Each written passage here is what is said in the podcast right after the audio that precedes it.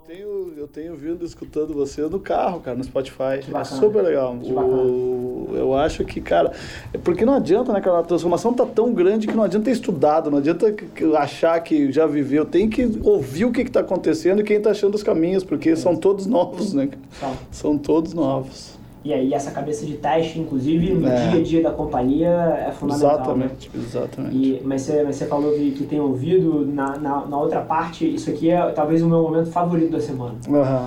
Pessoas, executivos têm essas conversas quase todos os dias, mas sem o mic ligado, né? Sim, e foi assim que o programa nasceu. Sempre tinha essas conversas com clientes, com, com, com empresas que a gente está trabalhando, etc. Aí um dia falou, pô, vamos começar a ligar o mic. Nessa, vamos fazer em on. Vamos fazer com on. E aí nasceu. Então, é, esse é o background. Olá e seja bem-vindo a mais um episódio do The CMO Playbook, o podcast da Velar Media. Eu sou seu host, Rafa Velar, CEO e fundador da agência, e toda semana eu entrevisto executivos de marketing das principais empresas do país, criando uma oportunidade única para você conhecer mais sobre como são construídas as maiores marcas do Brasil e do mundo. Antes da gente começar, queria te fazer um convite para você tirar um print da sua tela, posta no stories do Instagram me marcando em avelarrafa com dois L's, deixa eu saber que você está ouvindo, eu respondo todas as mensagens pessoalmente. E ao final desse episódio, se você entender que o conteúdo te ajudou de alguma forma, deixa um review pra gente lá, marca com cinco estrelas, isso ia significar o um mundo para mim. Esse é o episódio de hoje.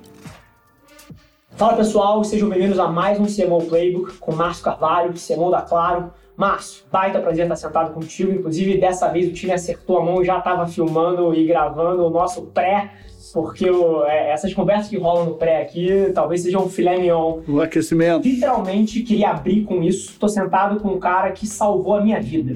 é, lá atrás, acho que vários de vocês têm contexto em mim, eu era mega nerd gamer. E esse cara estava sentado na cadeira de diretor de produto e serviço da NET, quando eles lançaram a NET Virtual lá em 2003, 2004 e a transposição do que a gente tinha como internet de escada, daquele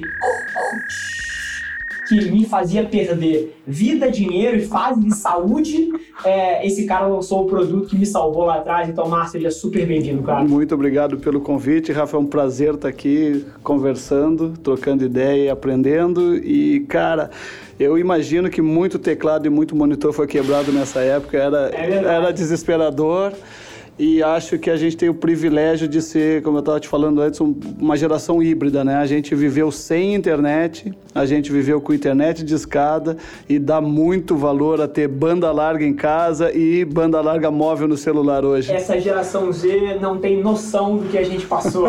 foi mais difícil, pessoal, foi mais difícil. Eles têm o filé mignon da vida. Brincadeiras à parte, o Márcio é um executivo fantástico, mas eventualmente eu sei que tem provavelmente uma parcela do pessoal que ouve, 5, 10 10% que não tem tanto contexto em você. Então, eu queria pedir para você dar para a gente a sua versão aí de 3, 5 minutos da claro. sua carreira. Você é um cara que tem passagens por produtos, serviços e marcas que fizeram parte da vida do brasileiro nos últimos anos. Conta um pouquinho pra gente isso e a gente constrói a partir dele. Perfeito. Eu acho que eu tive o grande privilégio de começar minha carreira recém-formado em engenharia por um programa de trainees numa empresa dessas que fazem diferença na formação da gente e na possibilidade de passar por diferentes áreas, que foi na RBS lá no Sul.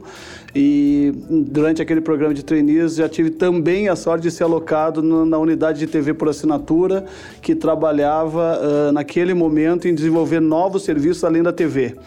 E naquela época, vou falar para quem é familiar com o segmento aqui do, de telecomunicações, eu tive o privilégio de ter no board da companhia naquele momento o Francisco Valim, que era o CEO, o Eduardo Aspesi, que era o diretor de marketing, Marco Schroeder era diretor financeiro, e o José Félix, que hoje é presidente da Claro, era diretor de tecnologia. Eu caí desde aquela época a trabalhar com o Félix e aprender com o Félix, mas ao lado tinha grandes feras que depois passaram por outras grandes companhias aqui do, do setor.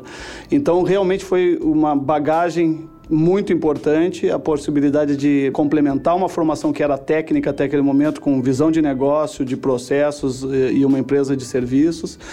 Você falou aqui de banda larga, em 2001 foi a primeira vez eu vim para São Paulo como parte da Globocabo, que estava consolidando as operadoras de cabo do Brasil, ainda na parte mais de tecnologia na, na banda larga.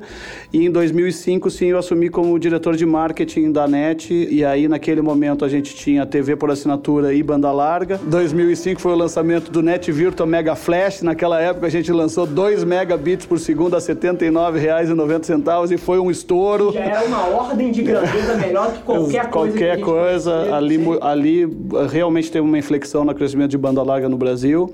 Na sequência, a gente lançou Netfone via Embratel, que era a primeira vez que você podia ter a ligação não tarifada em pulso, que ninguém sabia explicar o que, que era pulso, e sim em minutos, e depois evoluiu até a gente chegar hoje nos planos que você fala com quem quiser e não se preocupa com a duração da chamada. Veio o Net Combo, veio depois a Net HD, o Net Now, Net HD Max. E em 2017 eu fui convidado ainda dentro do grupo, a América Móvel tinha adquirido a NET, era dona da Claro e da Embratel, eu fui convidado em 2017 a assumir o marketing da operação móvel. Passei também dois anos de muito aprendizado e foram muito legais na operação móvel.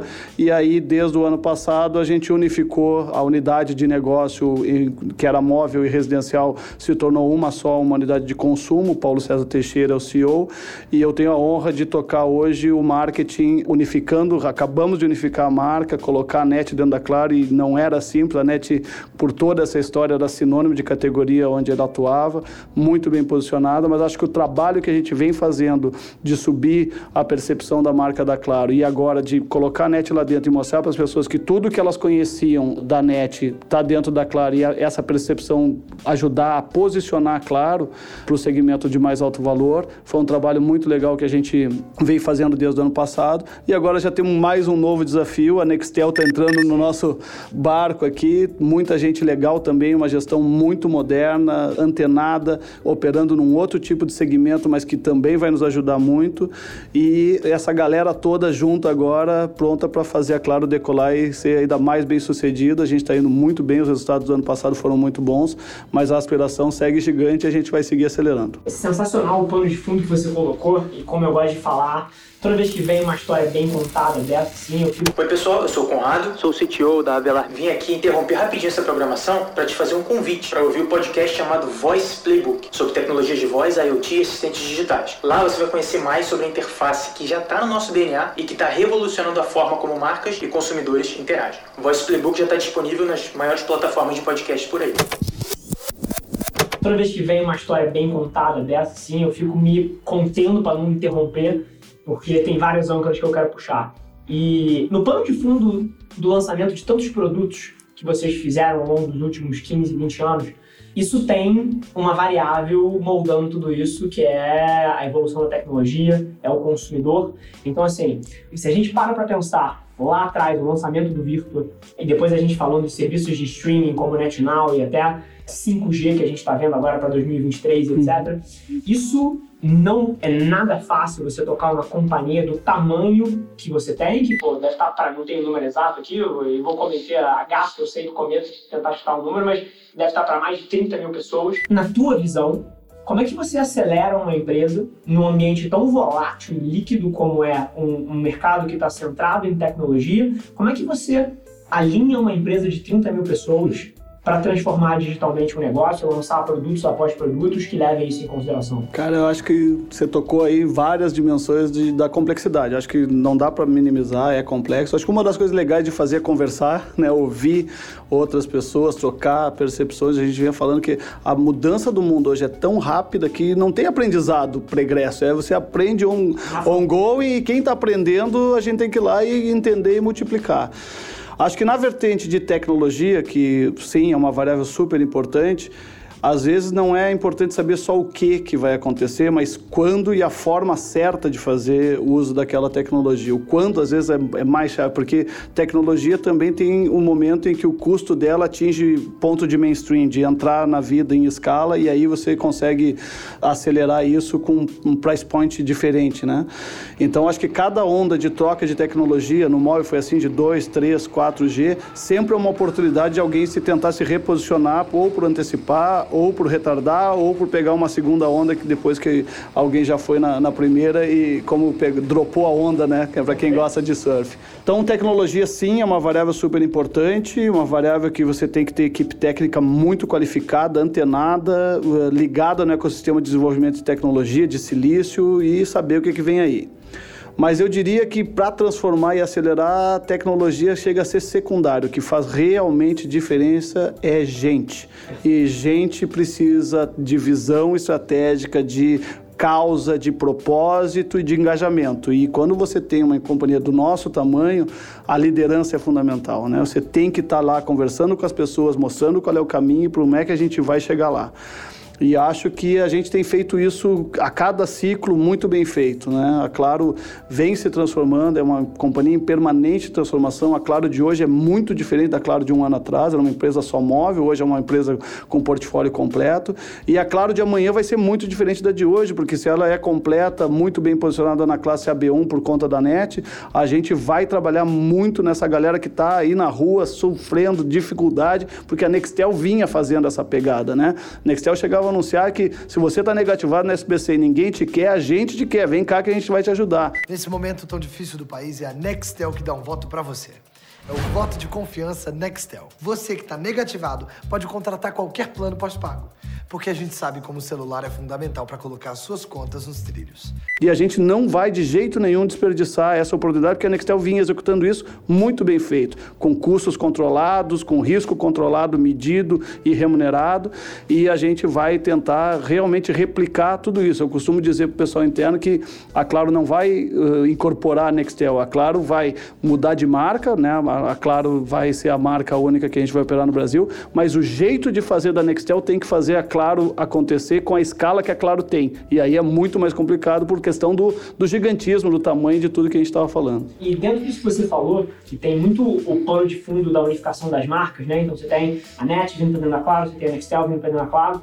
Esse é um debate que é tido constantemente no mercado e não é uma resposta trivial de ser tida, ainda mais quando você tem marcas fortes, bem posicionadas e com produtos que tem um, um, legado na cabeça do consumidor, né? Quando você fala de net no Brasil, isso automaticamente ativa uma memória não só afetiva, uma memória de relacionamento que os consumidores têm. Como é que foi essa decisão para vocês e, e, e, como é que é o seu framework para pensar sobre um desafio desse? A primeira coisa é que foi uma decisão muito bem trabalhada e planejada. A gente sabia o posicionamento que a NET tinha, sabia e, fez, acho que, o nosso dever de casa na, na, construção da Claro e começou a trabalhar muito em expansão e cobertura e qualidade de rede, entregar um produto melhor, mais inovador e mais simples para as pessoas entenderem, melhorar esse relacionamento, essa questão de transparência das pessoas entenderem as nossas ofertas e traduzir isso numa marca bem mais posicionada. Reformamos praticamente todas as nossas lojas e isso foi ajudando a Claro a ser percebida diferente e a se credenciar para daí sim incorporar o portfólio de produtos da NET. E mesmo quando a gente fez isso, tomou todo o cuidado de manter a identidade da NET no, no, nos produtos, de comunicar isso de forma absolutamente transparente, fazer de forma gradativa, para que o cliente fosse se acostumando com a ideia e o cliente lá atrás a gente tinha que respeitar que ele não tinha escolhido Claro, ele tinha escolhido NET. E essa relação emocional, afetiva com a marca, ela tem que ser muito respeitada para que se seja construída em cima da nova marca, no caso a Claro. Perfeito, sim.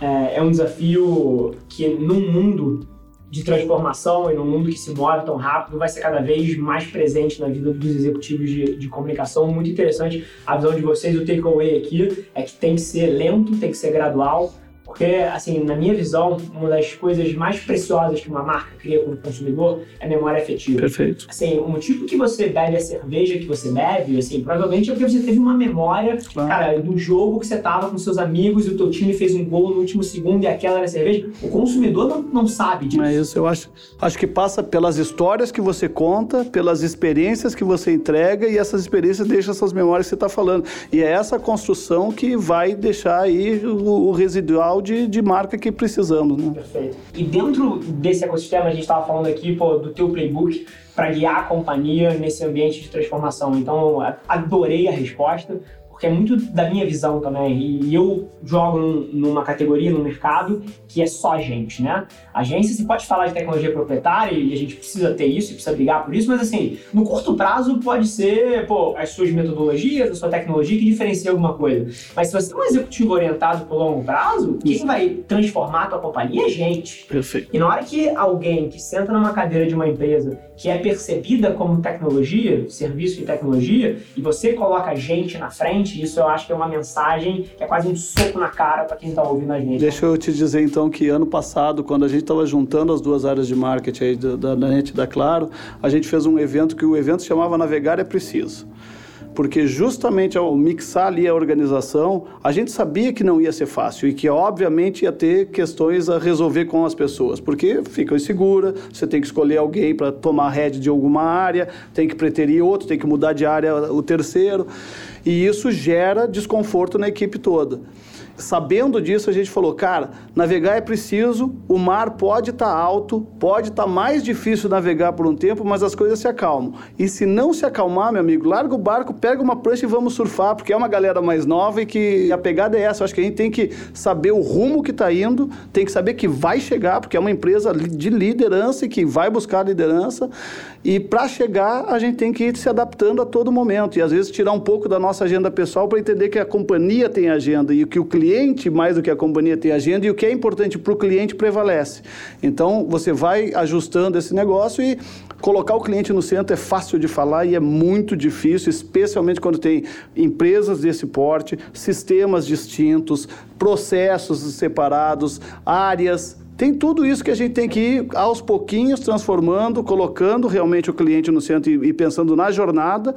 Uma jornada que hoje em dia já é on mais off, presencial, não presencial. Como é que a gente coloca tudo isso junto para entregar uma experiência positiva e uma proposta de valor que se materializa através dos produtos? Inclusive é uma baita oportunidade na categoria, né? A categoria de telecom é uma das categorias, eu sempre ouço falar, quem trabalhou em telecom trabalha em qualquer lugar. É um mercado ultra competitivo, é um mercado de gigantes, é um mercado que se move muito rápido. Então é interessante pegar, pegar essa tua visão. Inclusive, estou passando por um desafio similar aqui desse lado também. A agência também cresce bastante, claro que tem números que não chegam perto dos da Claro em termos de gente, mas fomos em um ano de zero para 100 pessoas. Então, assim, é muito diferente você gerir cultura e você dar contexto para pessoas que estão sentadas do seu lado do que para pessoas que estão em três escritórios espalhados pelo Brasil e não te veem mais todo dia. É a grande diferença entre ser uma boutique e uma grande loja de departamentos, né? É muito difícil você conseguir manter ali toda a cultura, todo o treinamento, a capacitação que você tinha quando era pequeno, crescendo e ganhando escala.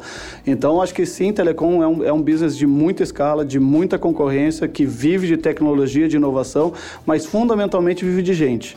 E eu tenho realmente o privilégio de por ter passado muito tempo lá do lado dos serviços residenciais da NET depois ter vindo trabalhar no parte do marketing móvel e depois ter consolidado os dois, ter conhecido muita gente competente que está conosco e que a gente está juntando cada vez mais, colocando as pessoas certas no lugar certo para que realmente nos ajudem a acelerar toda essa transformação, que é feita focada no cliente, mas é feita também em repensar a geração de um projeto que tem que nascer pensado em dados, porque se você não tem dado, você não não tem personalização, você não tem inteligência e você não consegue competir num mundo acelerado como a gente está vivendo.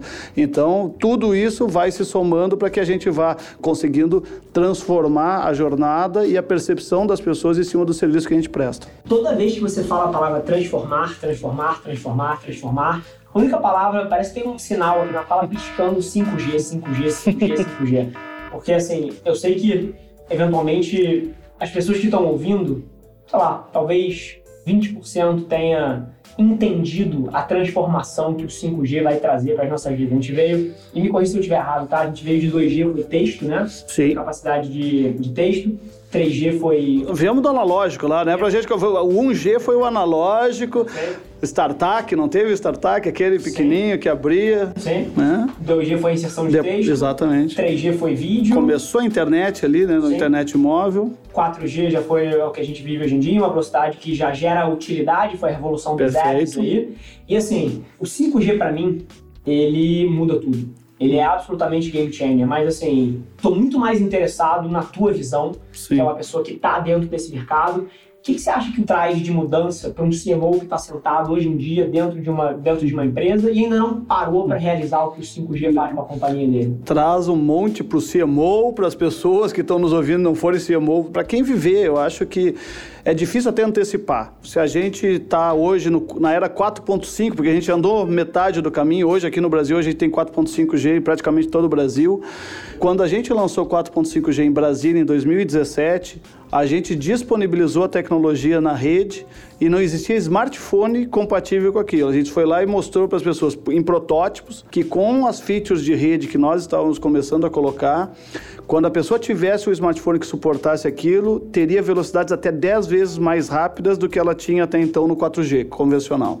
Hoje a gente navega com velocidade de 100, 200, 300 megabits por segundo num smartphone que suporta o 4.5G.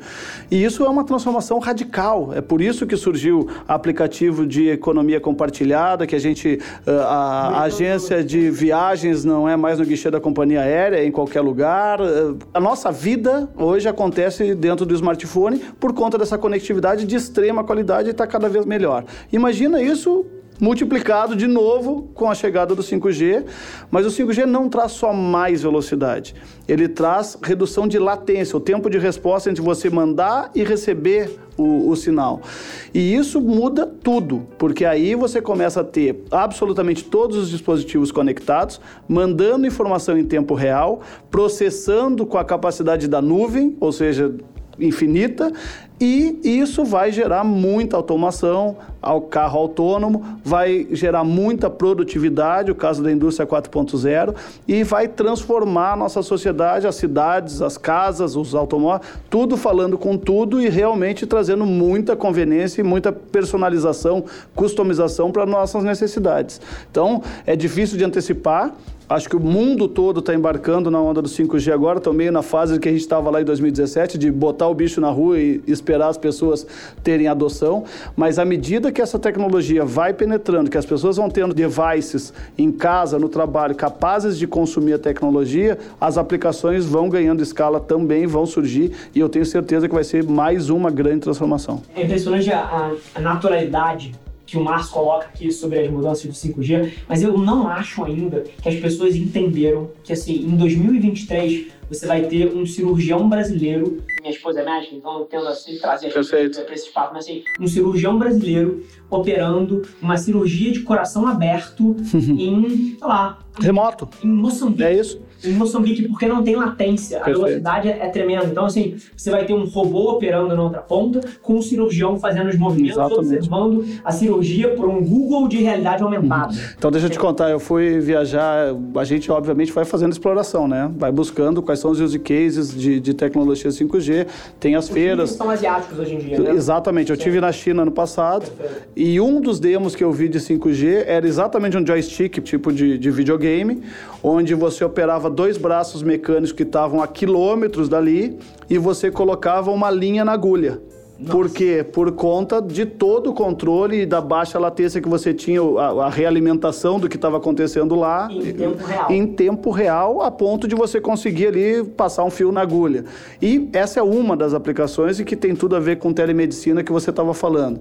Então, realmente, é quase teletransporte. Né? Tudo é possível, toda a informação será digitalizada e estará disponível em todo lugar, a todo tempo, para que realmente tudo funcione sem a gente ter que fazer mais do que clicar o dedo. É interessante, você usou a palavra teletransporte aqui, você acabou de me clicar uma tese interessante. Eu, eu costumo dizer que o futuro ele tem constantemente se materializado, só que não da forma exata que a gente preveu. Ou seja, lá atrás a gente previa ciborgues, a gente previa uma série de coisas que não existem hoje em dia, mas eu gosto de dizer que nós já somos ciborgues.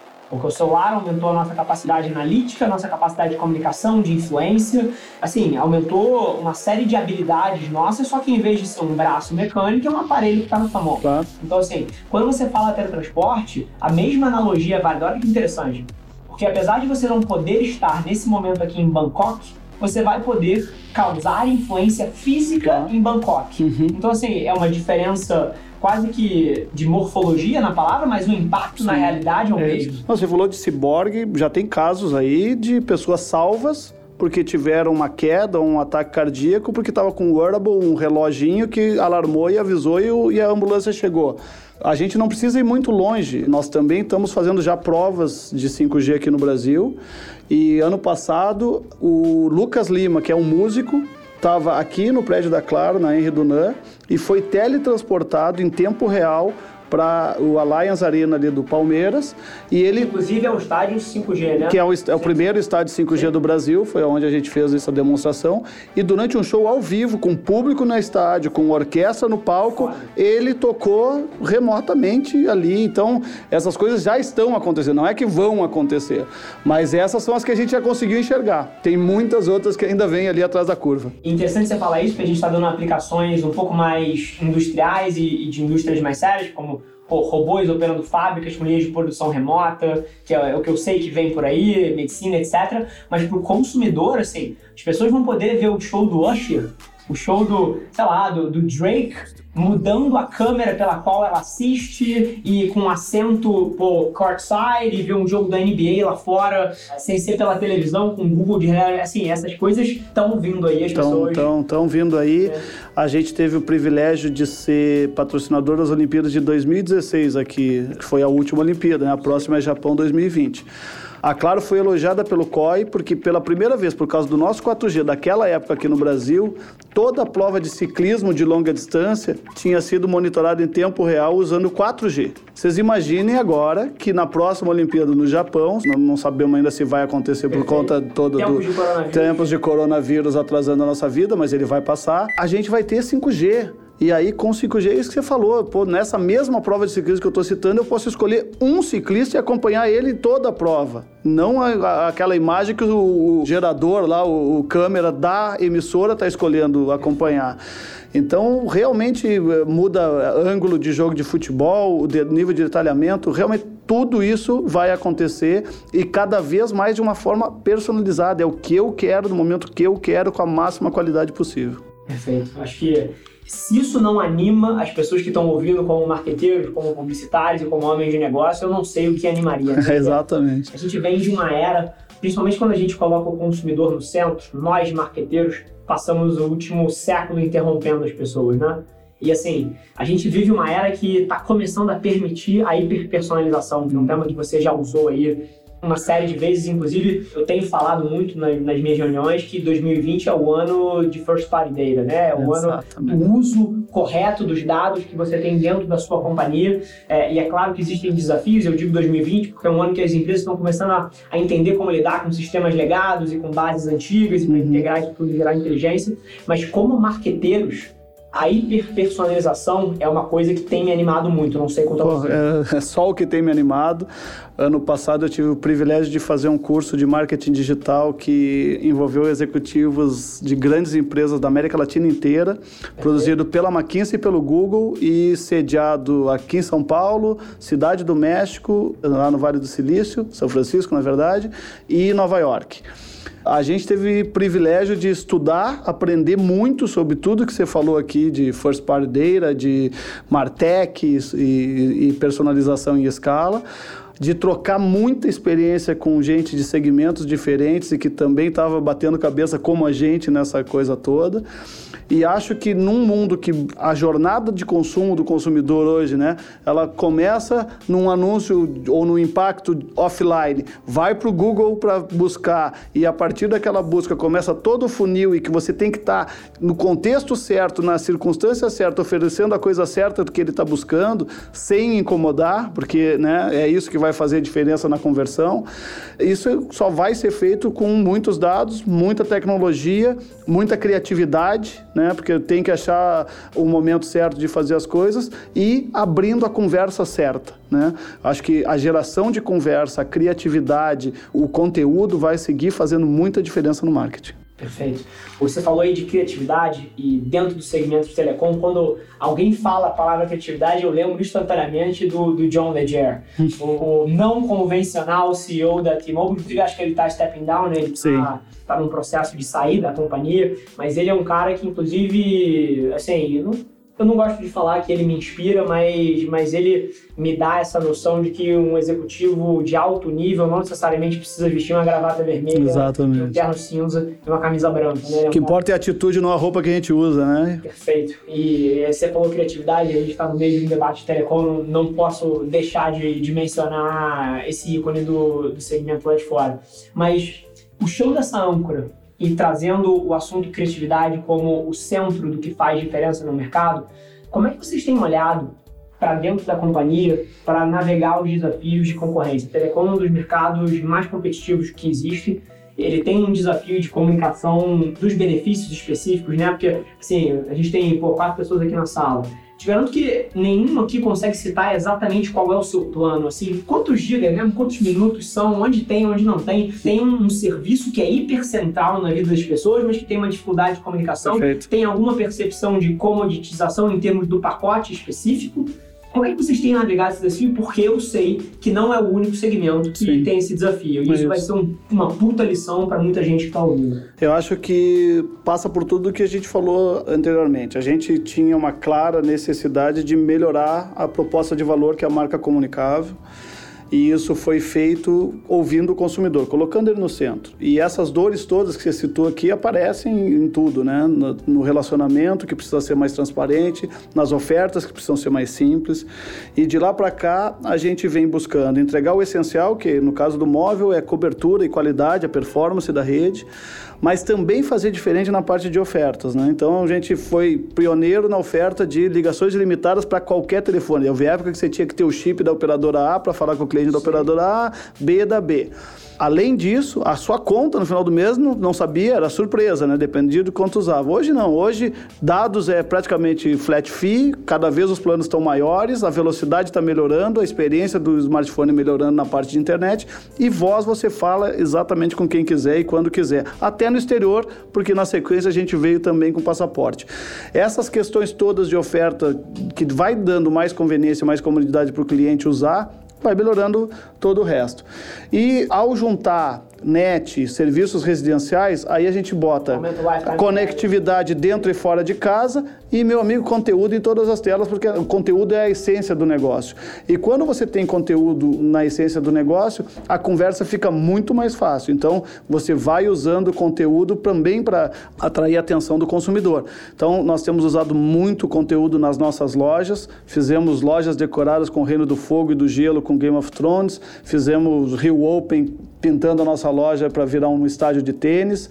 A gente fez Netflix no Natal e a Claro cada vez mais quer ser percebida com isso, uma empresa de conectividade, uma empresa que leva conteúdo, entretenimento, informação em todas as telas, aonde você estiver, e também uma empresa que é capaz de subir nessa cadeia de valor, oferecendo outros serviços a partir da escala e da conectividade. Então nós temos muitos clientes, nós temos uma coisa que é essencial nessa economia digital, que é estar conectado na banda larga e no móvel.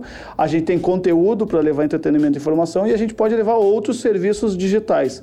E isso vai nos dando aí uma característica mais de ecossistema Sim. horizontal, onde a gente precisa ter muitos parceiros, parceiros que produzem conteúdo, parceiros que fazem serviços e aplicações, mas que cada vez mais a gente vai resolvendo necessidades do cliente e tendo um portfólio de serviços e de soluções que se amplia a cada tempo. Interessante, você falou cliente aí, e se tem uma coisa que todos os executivos de marketing debatem essa nova geração, é a geração Z, né? Eu acho que talvez nunca tenha existido um consumidor tão desafiador para você se comunicar, porque eles ligam para o propósito da sua companhia, Sim. eles exigem que a sua marca se posicione sobre temas que são polêmicos em termos de, de, de, posicionamento, mas assim, se você não se posiciona, eles te percebem como uma marca ausente, que não forma opinião. Então, assim, é curioso que a geração Z é uma geração que valoriza outros atributos numa marca. É, é a galera que está disposta a pagar 20% a mais para comprar da marca que acredita Exatamente. do que comprar da que gera, teoricamente, a melhor utilidade e custo-benefício uhum. ali para ela.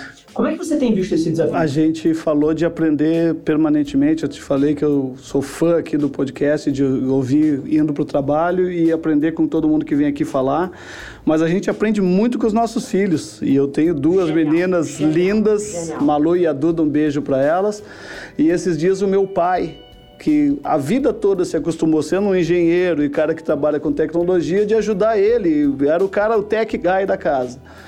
Esses dias a Malu estava me ensinando coisas no celular, que é um negócio que inclusive eu trabalho, sou remunerado para saber. Ela, coitadinha, estava lá me ensinando coisas a fazer no celular. Ninguém escapa. É, não, acho que é normal, mas eu tô, tô só dramatizando, mas realmente é normal.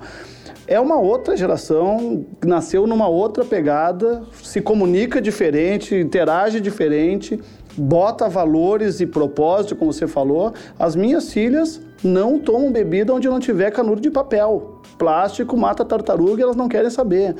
É muito diferente, cara. E é uma geração que nasceu 100% hiperconectada, com uma interação que é deles, típica deles, uma linguagem, uma cultura que é deles. E a gente tem que ir se adaptando. E você falou muito do TikTok, né? Quem não está no TikTok tem que estar tá lá. Sim. Elas vivem no TikTok, elas se comunicam, não é por WhatsApp, é por Instagram e manda foto que desaparece dali a cinco minutos, sei Sim. lá. É uma coisa muito diferente que a gente tem que estar tá acompanhando, porque eles são os consumidores de amanhã. Te contar uma história interessante, você falou, assim, assim como você, eu também sou pago para saber o, esse ecossistema que a gente vive, né? E eu conheci o TikTok há três anos atrás, inclusive, e acho que uma das minhas, um dos meus maiores feitos que eu vou ter orgulho de apontar para trás é que eu escrevi um artigo sobre o TikTok há três anos e meio atrás, quando chamava Musical.ly ainda, mas a história de como eu descobri o TikTok é que é foda. Eu estava num aeroporto nos Estados Unidos visitando um fornecedor em Houston e tinha uma menina do meu lado no portão que estava mexendo num app que eu não sabia qual era. E eu olhando pro celular dela, assim, continuamente, continuamente tentando ver uma logo, tentando ver alguma coisa que me desse uma pista de que porra de marca era aquela já me sentindo quase um pervertido ali, né? Por estar espiando o, o celular de, de uma criança de 11 Em tempos de LGPD, esse é um problema. Exatamente. E aí, até o momento que ela não, não dava pista, né? Esses apps, dificilmente quando você tá dentro deles tem um nome grande, alguma coisa. Eu parei ela, perguntei, pedi licença e perguntei qual era o app, chamava Musical.ly na época. Uhum. Então, assim, essa geração nova, desde o app que eles adotam mais rápido uhum. do que a gente, até a maneira fácil que eles mexem num ambiente mobile. Assim, o filho da menina que trabalha lá em casa, ele tem dois anos de idade e ele scrolla no YouTube, seleciona vídeos e fala que não quer esse porque o canal é chato. E assim, eu olho pra essa fã e falo, what?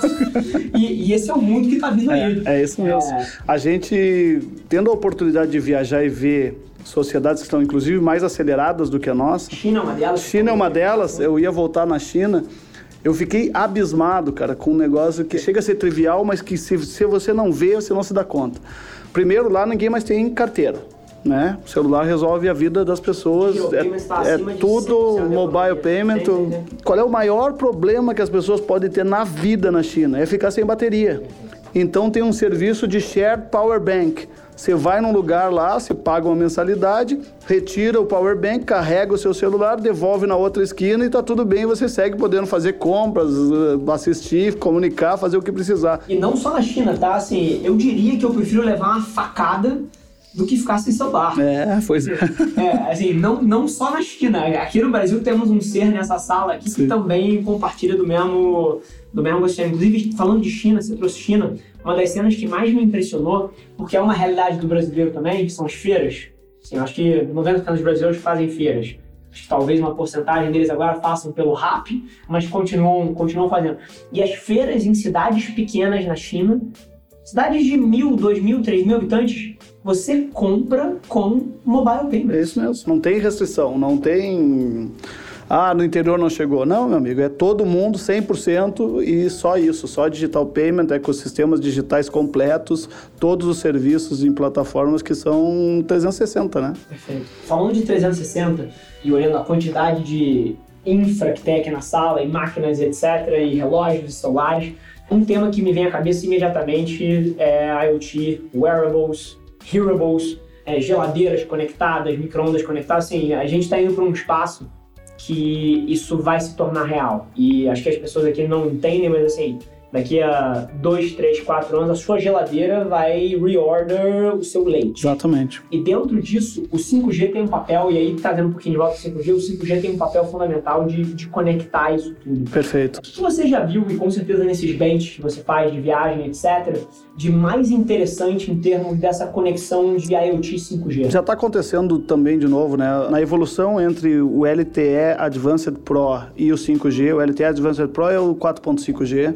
Já existem hoje tecnologias chamada LTE-M ou NB-IoT, que é Narrow Band IoT, que são aplicações que para você conectar muita coisa, você precisa algumas alguns pré-requisitos. Primeiro, baixo consumo de bateria ou de energia, porque muitas vezes esse sensor está num lugar que você não tem rede elétrica. Sim você precisa que ele custe pouco, porque senão não tem escala. E muitas das vezes a informação que esse sensor tem que mandar ela é pequena, então não é um requerimento de ultra banda larga, porque aí fica cara a rede, é pouca, pouquinha coisa, é binária às vezes. Então a gente já está com muita aplicação de agricultura conectada, extremamente produtiva, com maquinários extremamente caros, operados por gente qualificada que não estão em todo lugar e não estão remotamente lá. A gente tem evoluções muito grandes em casas conectadas, a gente está vendo cada vez mais assistentes pessoais lá dentro de voz e esses assistentes pessoais interligados com um grande ecossistema, tudo rodando na nuvem, então vai escalar, vai ganhar muita presença. A minha casa tem um negócio, isso eu levei um susto. Eu recentemente mudei para São Paulo e a minha casa, o chão do banheiro, ele é conectado com um termostato. Perfeito. E, e, quando tá frio, Exatamente. ele aquece o chão do é. banheiro. Isso eu chamo de conveniência, né? A, a, temperatura da casa se adequa ao que você gosta e a temperatura que está fazendo lá fora. A geladeira se abastece automaticamente porque você está cadastrado no e-commerce e ele sabe exatamente o que, que você Seu consome, se você está de férias ou está recorrentemente consumindo. Tem muita coisa, eu acho, vindo aí que vai... A própria indústria 4.0, a gente falou, né? Eu visitei linhas de produção de equipamentos eletrônicos da Huawei Huawei que são absolutamente automatizadas, desde a montagem da placa até o teste de qualidade, com raio-x, com infravermelho, tudo robotizado, não tem um ser humano ali.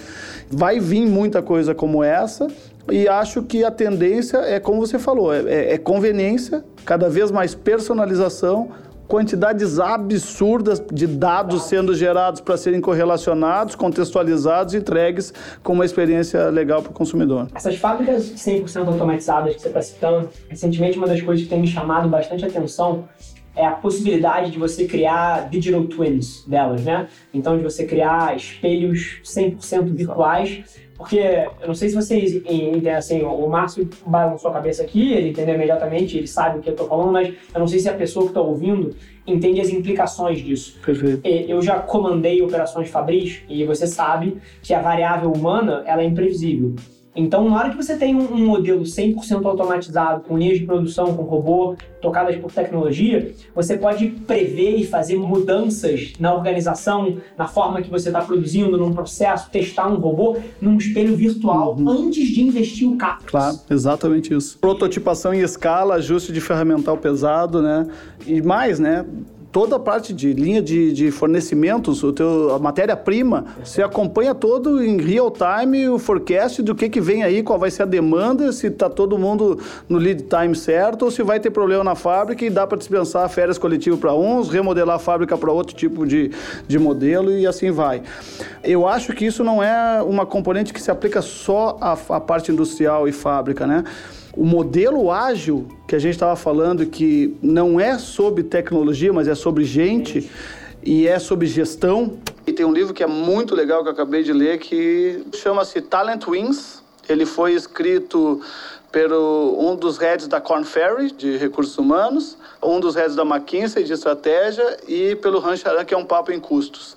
E é muito legal a pegada no sentido de esta agilidade nada mais é do que a companhia pegar todos os seus melhores recursos e colocar nas suas melhores oportunidades aonde está vindo a maior demanda dos seus clientes. A alocação de recurso financeiro e de recurso humano, talento, também tem que ser dinâmica conforme que você está vendo do mercado em termos de demanda, em termos de necessidade de se diferenciar ou porque a concorrência está fazendo alguma coisa.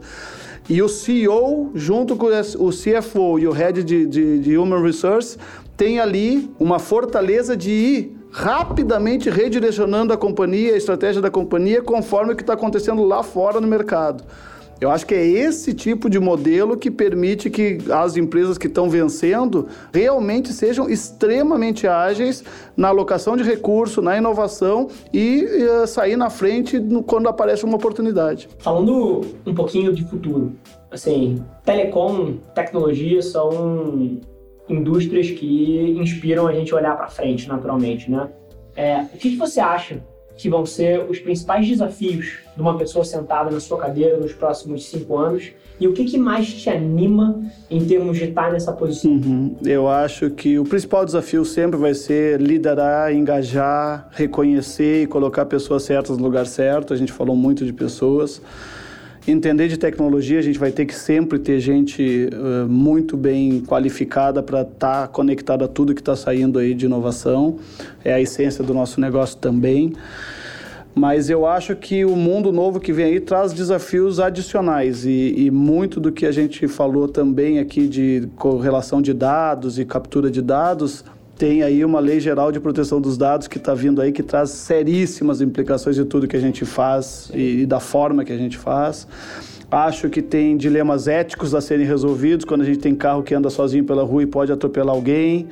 Uh, então, acho que tem muita coisa legal, problema novo surgindo, e sempre que tem problema novo, requer, não é máquina, é ser humano para pensar e, e, estabelecer soluções para eles. Então, a máquina é muito bom para repetir um determinado padrão, criar novos padrões, de novo, criatividade é, é sempre um, uma atividade nata do ser humano, e ser humanos vão seguir fazendo muita diferença na nossa vida. Você colocou uma coisa que é um dos principais dilemas éticos da tecnologia, né? É curioso.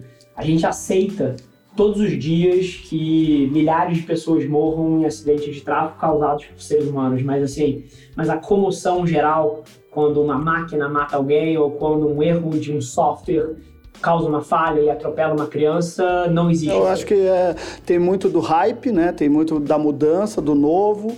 Acho que sempre tecnologia anda da frente de regulação, né? Uh, não Inclusive adianta, cresce, é, cresce exatamente, Sim. cada vez mais vai crescer, porque a tecnologia anda radicalmente mais rápido que a regulação.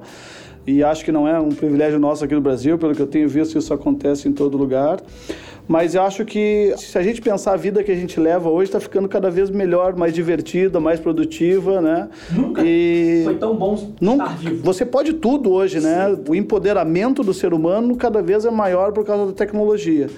E acho que se a gente conseguir evoluir como sociedade, né, como seres humanos, com os valores certos e escolhendo bem quem nos governa aí na política, eu acho que o Brasil tem tudo para dar certo. É um país de escala gigantesca, é um país que tem uma população criativa, engajada e que uh, tem todas as condições de ser uma economia que performa melhor do que ela está performando hoje. Então, eu acredito que o nosso papel é não deixar nada na mesa, aprender com toda a tecnologia e com todas as inovações que estão vindo aí, implantar isso no Brasil, encontrar modelos de negócio que suportem a implantação e a disseminação dessas tecnologias todas. E com isso tudo, eu acho que a gente vai ter aí sempre dias melhores. Márcio, prazerzaço estar sentado contigo aqui. Eu acho que a gente cobriu temas que vão desde 5G até o quanto a China está avançada em mobile payments e como aquele ecossistema asiático pode inspirar muita coisa que a gente vai trazer para o Brasil. Falamos da história da conectividade, falamos dos desafios de alguém sentado na cadeira de um executivo de marketing em 2020, que não são poucos, né? Então, queria te agradecer de verdade pela aula que você deu aí. Telecom é um setor extremamente desafiador e poder ouvir da boca da pessoa que está tocando grande parte dessa revolução, tenho certeza que vai gerar muito valor para todo mundo que está ouvindo. Pergunta final. Se o pessoal quiser ganhar um pouquinho mais de contexto do teu ponto de vista, onde você é mais presente hoje em dia? Você chega a ter alguma produção mais constante de, de conteúdo no LinkedIn? LinkedIn é a minha plataforma predileta para falar de coisas relacionadas ao negócio. Gosto de estar em contato com a família e mandar fotos. A gente mora aqui em São Paulo, a família está toda no sul. Aí Instagram e Facebook funcionam bem. Mais para a família. Mas eu sou fã de grupo de WhatsApp. Quem trabalha comigo sabe que a cada segundo está surgindo um grupinho de WhatsApp para a gente tratar um assunto assunto que tem que disseminar, fazer a galera conversar. Sim. E o WhatsApp tem gerado muita conversa, a gente tem... Gera muita agilidade. Gera muita agilidade, especialmente, você falou que eu falo muito de transformação, eu, é, realmente é uma palavra que eu gosto e que me faz dormir pouco às vezes. Então, quando eu acordo de madrugada para não incomodar ninguém, não ligar para ninguém, eu crio um grupinho de WhatsApp e vou para a pessoa acordar no outro dia já sabendo que tem, tem, tem, tem, briefing novo no ar. Perfeito. Mas, mas cara, eh, eu acho que tem muita ferramenta colaborativa de agilidade surgindo,